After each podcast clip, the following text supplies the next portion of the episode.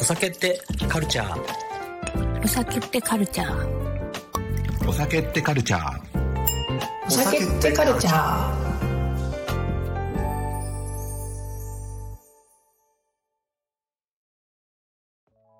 さあ、本日も始まりました。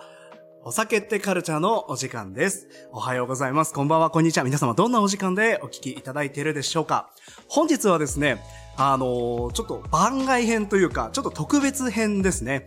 えー、編集長の大島由紀がですね、現地に赴いて、えー実際に取材をしたりしたところから、特別なゲストにお越しいただいております。最後までぜひお楽しみください。本日もお送りするのはパーソナリティの私、飲食ナビゲーターマッシュと、テーダ編集長の大島由紀です。よろしくお願いします。はい、よろしくお願いいたします。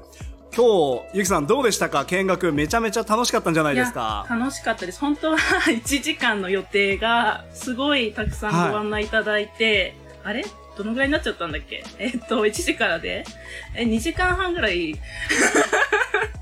2時間半2.5 2.5倍になっちゃった。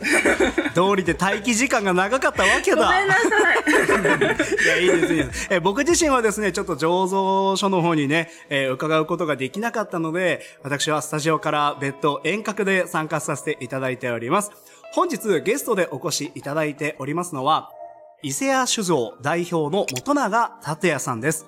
大阪出身で約10年間渋谷のバーカリラさんや新宿名店ですね、バーベンフィディックさんなどをはじめとして日本国内の様々なバーで、えー修行をされ、そしてバーテンダーとして大いに海外でも活躍された方でございます。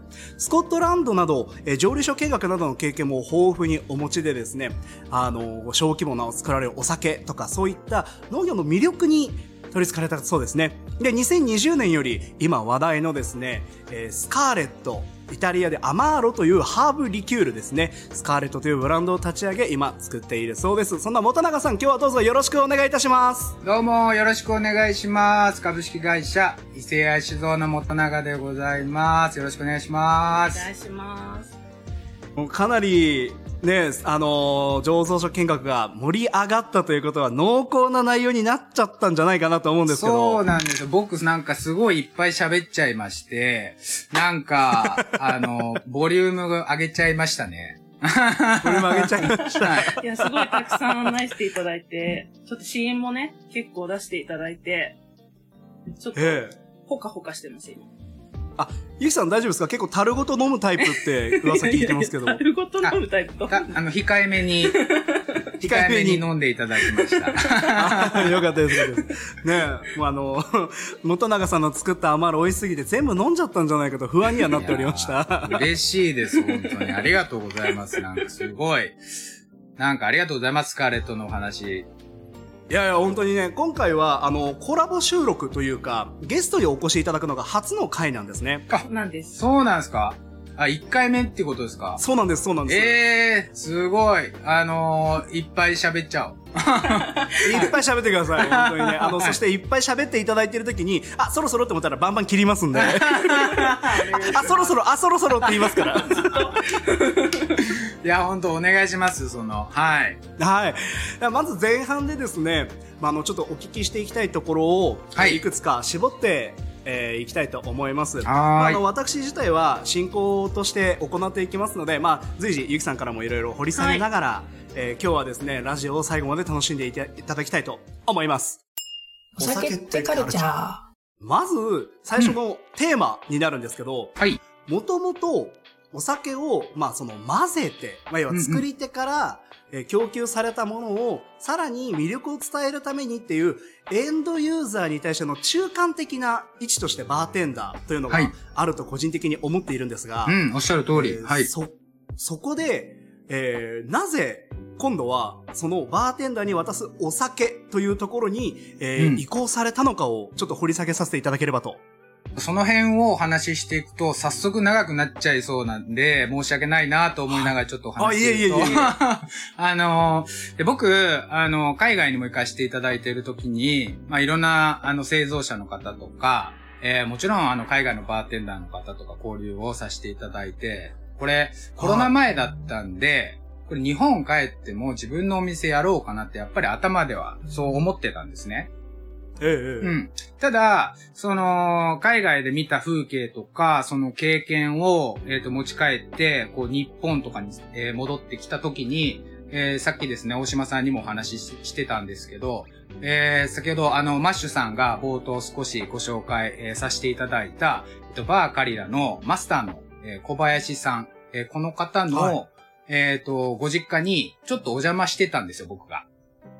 ええはい。ええで、えっ、と、そこが今の僕の会社になるんですけれども、ほー。そうなんです。なので、これ小林さんのもともと、まあ、本家というか、えーずっとこれ、まあ、30年ぐらい空き家だったんですけど、それの少し、えーリフォームをお手伝いさせていただいたりとか、まあ、お掃除をしたりとか、管理を、そのビザ更新がてらですね、自然に触れようみたいなところで、あの、少し、あの、お手伝いをさせていただいてた時に、まあ周りの風景を見たら、えこれヨーロッパの、なんか田舎とあんま変わらんなと。つまり、はあ、はあは僕、あの、フランスとかの、あの、スイスとかのね、なんか田舎でちょっと滞在させていただいてたんですけど、その前は、なんか大阪出身だし、えっ、と、東京も10年以上いたんで、なんかバリバリ都会にずっといたんですけど、なんか海外に行ってですね、なんかちょっと田舎というか自然ですね。自然の良さとか、えーなんかそこでなんか、えっ、と、生きていく、なんかこう、生きている人たちを見てですね、すごくいいな、みたいなのを、えっ、と、感じたんですよ。で。そうなんです。で、まあずっとバーテンダーやってると、なかなかまあと、なんかこう、田舎に行くというか自然を見に行くって、まあ一つなんか蒸留所を見に行ったりとか、醸造所を見に行ったりとか、これ自然だと思うんですけど、すごくはいなんか、え少し触れ合うだけで、そこのなんか本質的な何かってわからないじゃないですか、やっぱり。そうですね。うんうんうんで、それを、えっ、と、まあ、ゆっくり時間をかけて、ヨーロッパで体験して、持ち帰ってきたときに、えー先ほどお話しした通りなんですが、えーこの相模湖というところはですね、まあ、山ありで、湖ありで、えっ、と、だいぶ自然が多いなと。で、えっ、と、しかも、その小林さんのですね、お家がですね、なんと築100年の古民家だったんですよ。うわー、すごい。3桁はすごいですね。そうなんです。それを見て、めっちゃかっこいいなと思って、これ何かに活かした方がいいですよっていうお話を僕から提案したんですよね。はうん。で、えっ、と、僕だったら、まあ、あの、薬草酒を作りますかねなんて、そんなお話をしてたんです。ご飯を食べながい。ら。ほー。そしたらですえね、あの、小林さんってすごいフラットな方で、なんか面白い方なんですけど、あの、だったらお前がやれば、みたいな。えそっから始まっちゃってます。ああ、ええあ じゃあその時に、はいじゃあ俺だったら薬草酒作りますかねって言ってなかったら、あ、始まってないかもしれないです。ええすごい。はい。ちょっとあんまりその、俺、薬草酒絶対作るんだみたいな、あの、海賊王になるんだみたいな、あの、夢ある感じではなくですええね、ええそこに場所があるから、これ活かすんだったら、こういうことをやったら楽しいんじゃないみたいな、そういう提案の仕方でしたね。すごいですね。すごいですね。え、それって、うん。あの、例えばなんですけどえー、多分あの、元永さんが、その、はいアマーロの制作され始めた時って、もう日本は、えええークラフトジンブームが、まあ、にわかに業界では来てた。いや、もうめっちゃ流行ってましたね。はい。その、例えば、ボタニカルがたくさんあるから、うんアマーロというのであれば、うんジンというところへのフォーカスはなかったんですか？えーと、実はなんですけど、多分2017年か、それぐらいに、ジン作り少しやらせていただいてるんですね。あ、そうなんですね。そうなんですよ。あの、インランドシーっていう、ちょっと四国、四国向けの、あえーちょっとしたジン。ええええはい。あれの一番最初のファーストロットを作る時の、えっ、と、ボタニカル構成とか少し入らせていただいた経験があるんですが、ええはい。で、僕、ジンの作りも少し見させていただいたし、当然ね、これ僕、ウイスキーサイドにいたので、えーウイスキーの作りも見ていると。で、えっ、と、日本酒の経験は浅いんですが、ビールのなんか工場をえー行かしていただいたりとか、それを見るたんびにですね、これはもうバーテンダーの仕事じゃないな、これ当然のことなんですけれど、はあの、通ず、通ずるところはあるけれども、これ全く別の作業だなって思ったんです。うんそれぐらいリスペクトが逆にあるっていうことですね。要は知れば知るほど、お酒作り奥が深いし、これ逆の観点で言うと、バーテンダーの方もですね、えっ、と、そういう感覚をお持ちだと思うんですが、その、えっ、と、バーテンダーやればやるほど、なんかお酒について語るのも、なんかちょっとおこがましくなるというか、知らない方がなんかパンパンお話できたりもする。知れば知るほどって部分ですね。そうなんです。っていうので、僕はジン作ろうって僕が言うのも大変おこがましいなっていうのが前、あの、前提あったんですね。ああ。はい。ただ、ただ聞いてください。ただ、ただは薬草酒に関しては、えっ、と、これはですね、バーテンダー、えーならではのアイデアが存分に活かせるなと思ったんですよ、逆に。うんおー。うん。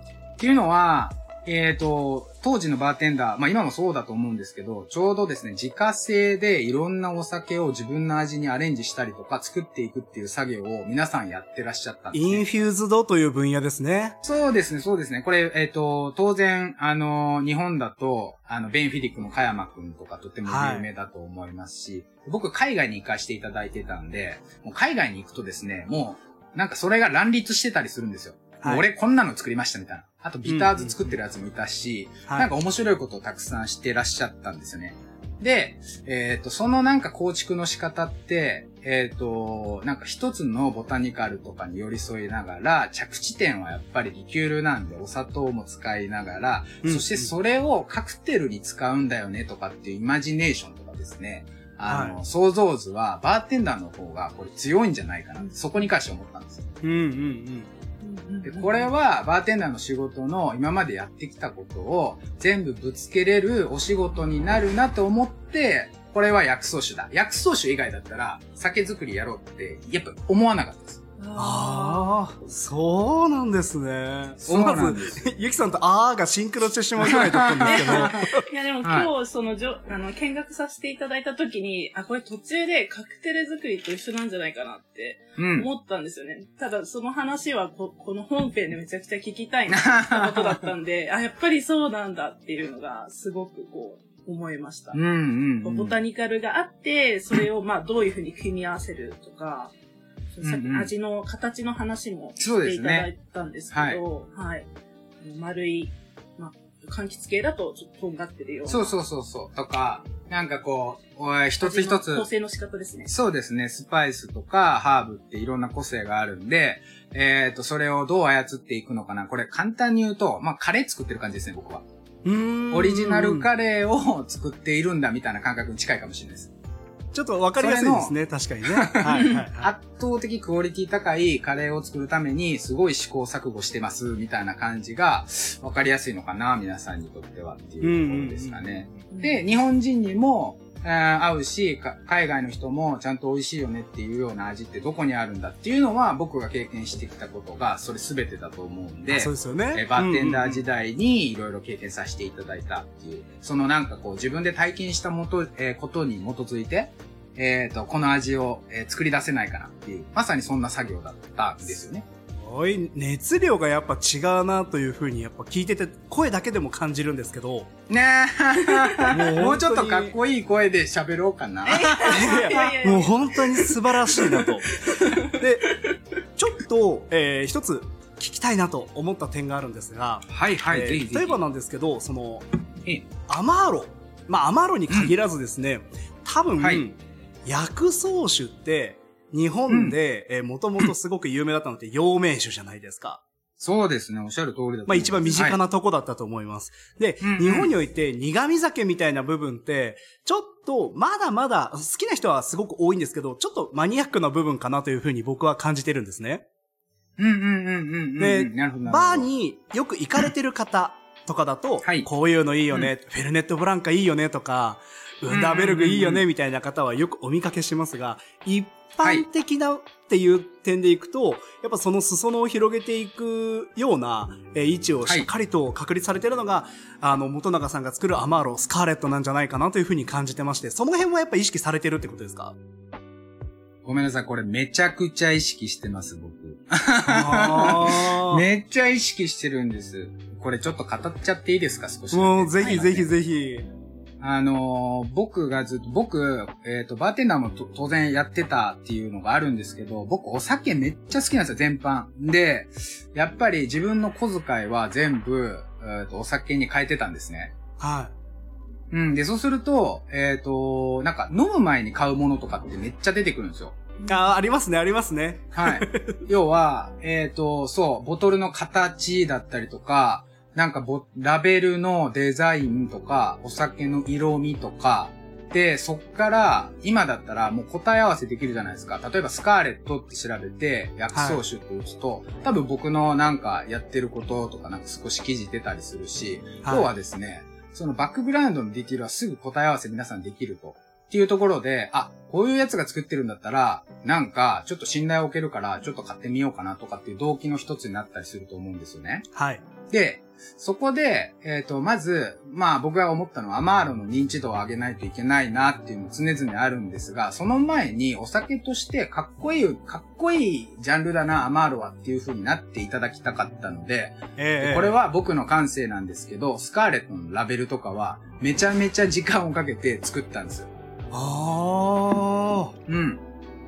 で、なんか、さも昔からバーに置いてるよね。でこれ本当に皆さんおっしゃるんですけど、最初は、用意ドンで2020年の、えっと11月かな？あ、ごめんなさい、2021年なのかな ?11 月に発売した時なんかは、え、これ日本のお酒なんですかね？みたいな、うんえっと、うんお話がすごいいただいたんですよ。で、あの、そういう風に考えてわざとそうしてた。でも、これ字を読むと、なんか毎度お気に入って入ってたりとかあ。、はい、はい、はい。なんか、えーちょ、ちょっとシャレっ気があったりとかですね。そうですね。えー元永さんテイスト出てますよね。プロダクトそう。相模ロッホって相模湖の意味なんですけど、はい。えーウイスキー好きだったら、ロッホって湖っていう意味だよね。そうです。ね。はい。うん、なんかその辺とかを、えっ、と、僕なりにちょっと、えー少し出させていただいて、あの、神奈川なのになぜ、えっ、と、大阪弁やねんとかですね、はい。えーその辺もですね、わざとそういう風にしてみたんですよ。あ、散りばめてるわけですね。そうなんです。だから、その、ラベルとかもめっちゃ重要だし、本当に、うんうんうんあの、お金と時間かけた理由としては、えー先ほどちょっと焼き直しになっちゃうんですけど、やっぱりその手に取って見ていただいたときに、やっぱりそのバーテンダーの方が、えーバックバーに置きたいなって思うか否かってすごい重要だなって思ったのが一つですね。それはでもやっぱバーテンダーをやってたからこその視点ですね。そう、めっちゃ思いました。そう。で、あの、これちょっと裏話になるんですが、はい。あの、最初ね、会社立ち上げるときに、要は、えっ、と、目的は、こういうお酒を作りたい。そして、えっ、と、カスタマーは一体誰なんだっていう、このあの、B2C の流れで言うと、はい。あのいろんな経営者さんとか、はいあとベンチャーキャピタルさんとか、なんか、ご飯とか、なんか、一緒に食べるタイミングがあったんですよ。はいで、そうした時に、これからは、なんか、いわゆる、バーテンダーの方たちとか、その専門職の方とか、レストランの方、えー向けにやってる商品なんか、なかなか、えっ、と、マネタイズでき、するためには、すごい時間かかるし、えっ、と、大変だよ、みたいな。めっちゃ反対されたんですね。うんそれで言うと、えーその B2C で皆さんが分かりやすい酒を作ってた方がは、い絶対儲かるぞって言われたんです。言われそうですね。いっぱいアドバイスいただいて、そこだけはちょっと違うと思いますってすごく反論させていただいたんですよ、おこがましも。っええていうのは、美味しいお酒を伝える人が必要だと。はい。はい。で、そもそもアマーロっていうのは、えー先ほど冒頭申し上げた通り、認知度がまあ低いと。で、その認知度を上げ上げる、上げていただける作業って、えーレストランの方かもしれないし、えー酒屋さんの方かもしれないし、えっ、と、これバーテンダーの作業だったんですよね、僕からしたら。はい。なので、バーテンダーの方とかが少しずつ広広めていただけるようになっていくのがすごくいいなと思ってたんです。そうなんです。なので、僕の最初のやっぱりお客さんは僕がいたこのバーテンダー村に届ける酒だと思って最初作り始めたんです。もなので、その村から、その村に遊びに来て、えっ、と、行っているお客さんが、へえ、そんなのあるんだって言って、どんどんどんどんちょっと伝わっていって、今、えっ、と、リリースして約2年なんですけど、まだ少しずつ広まっていったのかなっていう、だから常にバーテンダーさんにも感謝してるし、おさ、えっ、と、お酒屋さんにも感謝してるし、えっ、と、今日ですね、あの、ラジオをまた撮っていただいて、えっ、と、発表できる場がある。これもすごく嬉しいと思ってます。う。ありがとうございます。ありがとうございます。やっぱり、あの、はい。番組の趣旨としても、お酒ってカルチャー、まあ文化を伝えるというところなので、逆に言うとそのうんうん。アマーロというイタリアの、まあ昔からある文化を日本に持ってきて、元永さんがこれから日本でアマーロという文化を作り出すというところに、えー寄与できるっていうところで、僕もそこの番組のね、スタッフとして交われることは非常に今回嬉しく思っております。いや、嬉しい。ありがとうございます、本当に。でも本当おこがましいようなんですけど、私もその小さくて深いところに、ちょっと面白いものをこう置いてみるみたいな作業がすごい好きで、うん。フリーペーパーもそういうふうに作ってて、まあ、飲食店でしか読めないし、あなるほど本当にそれこそいいバーとか、うん私が好きな文化を伝えているお店にし、うんうんでしか読めないんで、なるほど。そういうベンチャーキャピタルの方からしたら、はい何をやってるんだお前は、みたいなことを、まあ市場原理的にはちょっとおかしなことをやっています。そうですね。すごい怒られました。僕 そんなに経営甘くねえとかすげえ言われました。シンプルにお金を稼ぐはいという点だけで言ったら、非常に、えー非合理的な部分があって、はいそういう世界ってやっぱちょっとバーって、なんでしょうね。ちょっと重なる部分あるじゃないですか。あります、本それ、そ当にある。れだけやってても、バーとしては成り立たないけど、でもそれがないとバーとして成り立たないよね、みたいなところちょっとありますよね。あるし、さっきあの、マッシュさんがあの、おっしゃっていただいた文化っていうところで言うと、多分、そのなんかマスにいきなり投げかけるアイテムとかお酒って結構機能を売っちゃうじゃないですか。はい例えば、えっ、と、30種類、えっ、と、なんだ、配合されて作られた日本初のアマーロですみたいな、これ多分機能だと思うんですけど、はい。それを売りにやっぱ PR していくじゃないですか。はいそうすると、誰がどうやってどこでどんな考えを持って作っていくのかって検索された時にめっちゃ弱いと思ったんですよ。うんうん。てそ定量化したものばっかり売り出しちゃう。定量ばっかり言われても、そうです、そうです。性質がわからない。機能はもう多分僕ずっと思ってるのはもうアマーロ世界でも流行ってるから日本でもいつか、えー僕みたいに作りたいっていう人めっちゃ増えるだろうなと思ったんです。その時に機能の、同じ機能の戦いしても、うん絶対強くなれないから、だったら圧倒的なクオリティで、それを圧倒的に、あの、裾の少しずつ広げていただける、えー方、方に向けて、まずメッセージは届けないといけないかなと思ったんですよ。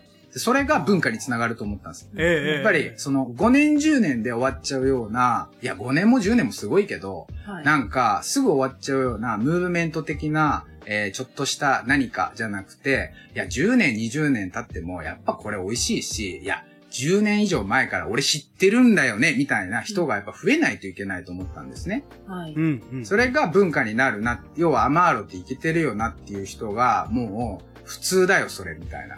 いいよね、アマーロって。ってなんないといけないです。今の現状はおそらくアマーロって何なの？あ、なんか聞いたことあるかも、みたいな感じだと思うんです。うんうんうんそう。つまり僕がやらないといけないのは圧倒的なクオリティを、えー、高くしたアマーロを作り出すことと同時に、アマーロってほんまに美味しいねんで、みたいなところをやっぱ伝えないといけないです。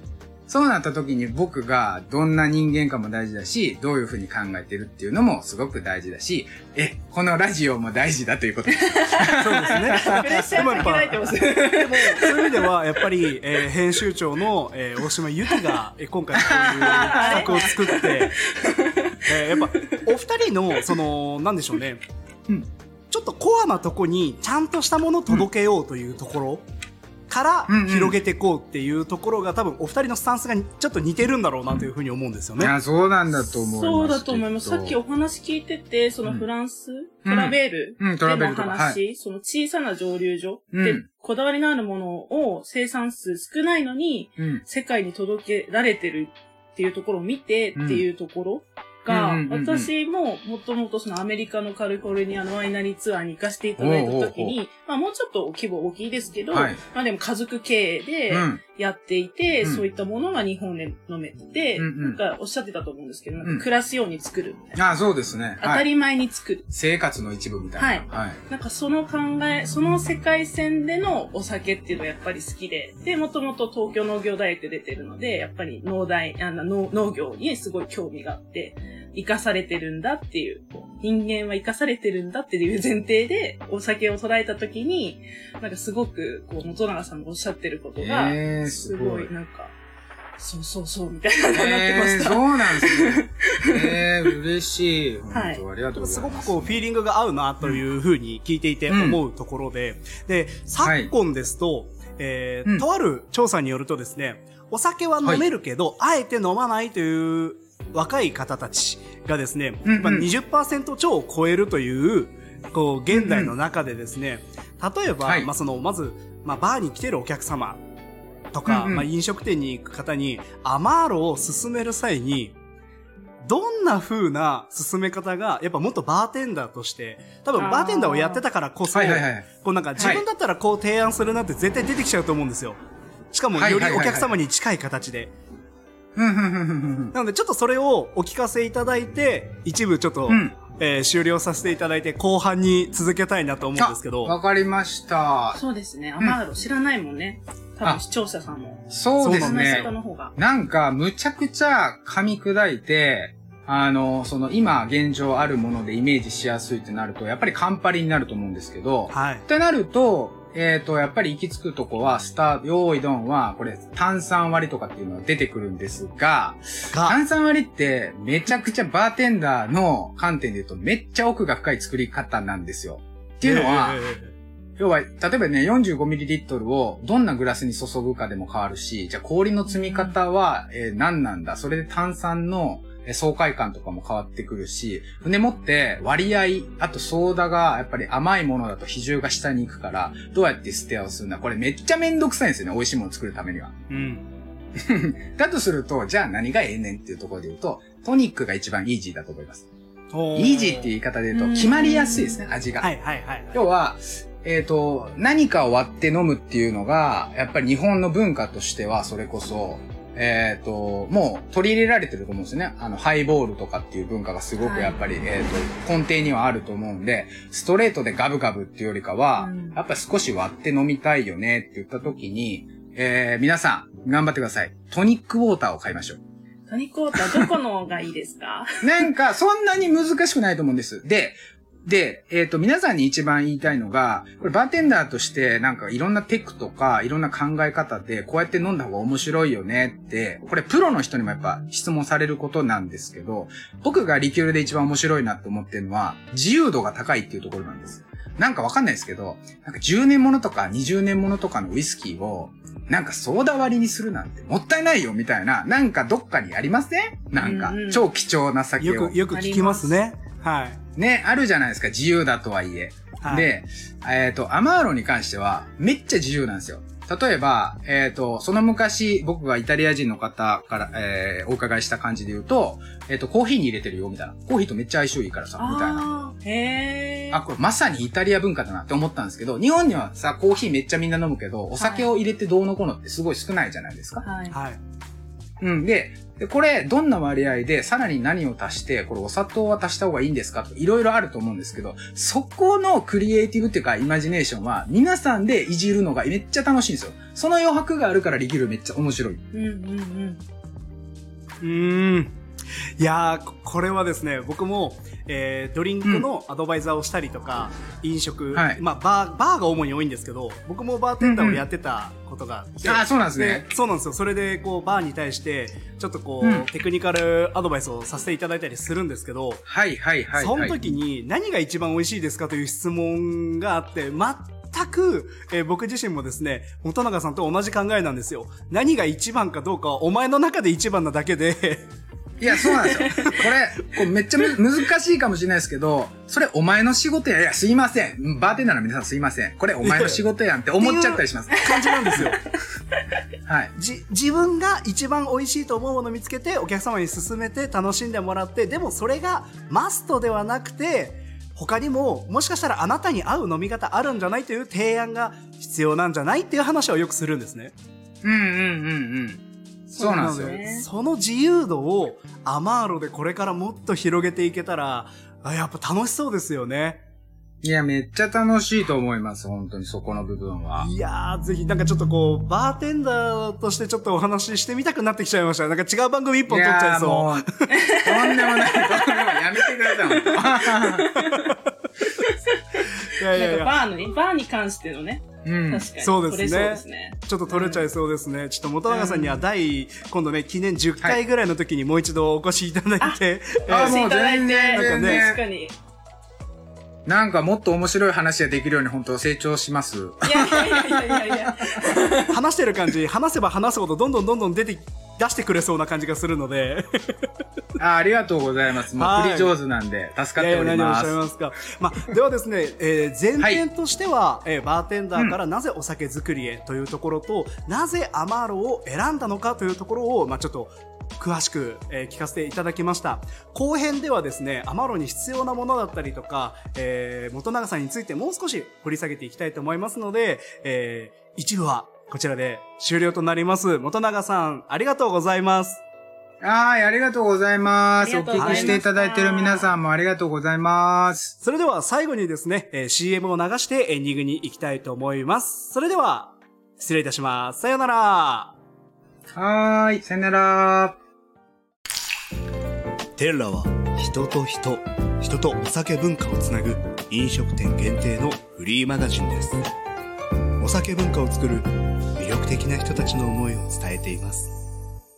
設置店舗は公式インスタグラムをご覧ください。